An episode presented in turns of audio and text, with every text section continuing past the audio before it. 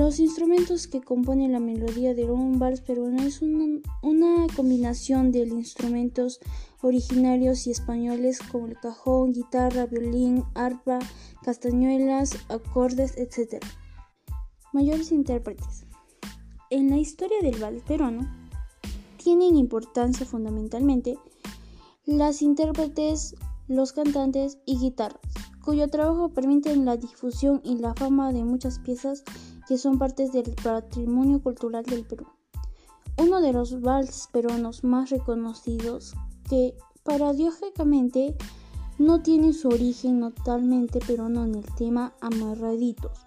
Esta terna que invita a dar un paseo por el Perú y muchos reconocen como peruanos es de los autores originarios Pedro Belicero Pérez y Margarita Durat.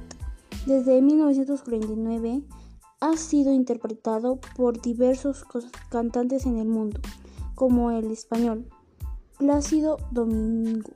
Dentro de los artistas peruanos que han interpretado esta melodía, hasta la magnífica Chabuca Grande, Jesús Vázquez, los Marachus y las Chamas, la vestimenta en la danza del vals peruano ha estado en constante cambio. En la actualidad los hombres usan terno y las damas con vestidos característicos en donde la parte de abajo es un faldón de vuelo, pero en ciertos casos, en algunos grupos de baile tratan de utilizar la vestimenta del siglo XXI y a los inicios del siglo XX.